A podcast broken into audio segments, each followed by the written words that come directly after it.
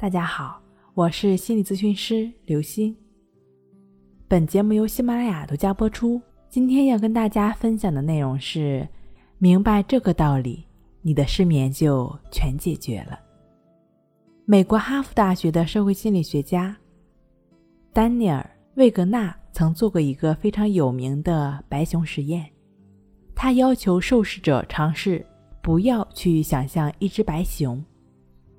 结果呢？受试者很快在脑海中浮现出一只白熊的形象。不如你也可以参与一下白熊试验。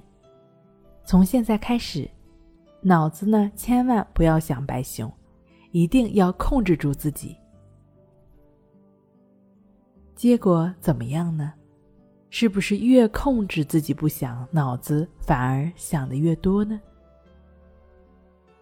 其实睡眠也是同样的道理，越想控制睡眠，就越容易失眠。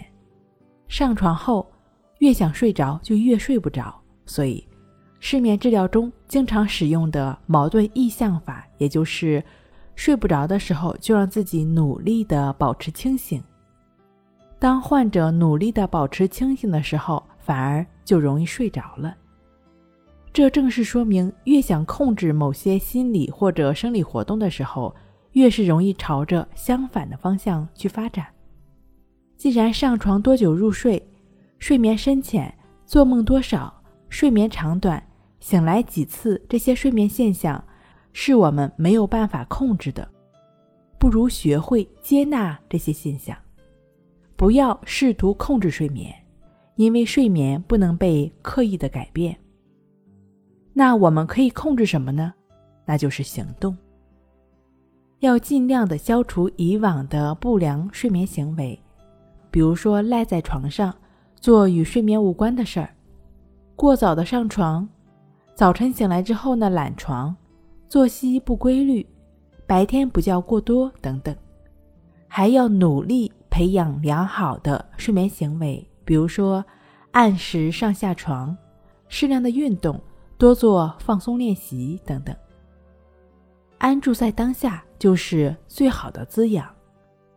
睡不着时，如果能够心平气和的躺着，一样可以身心放松。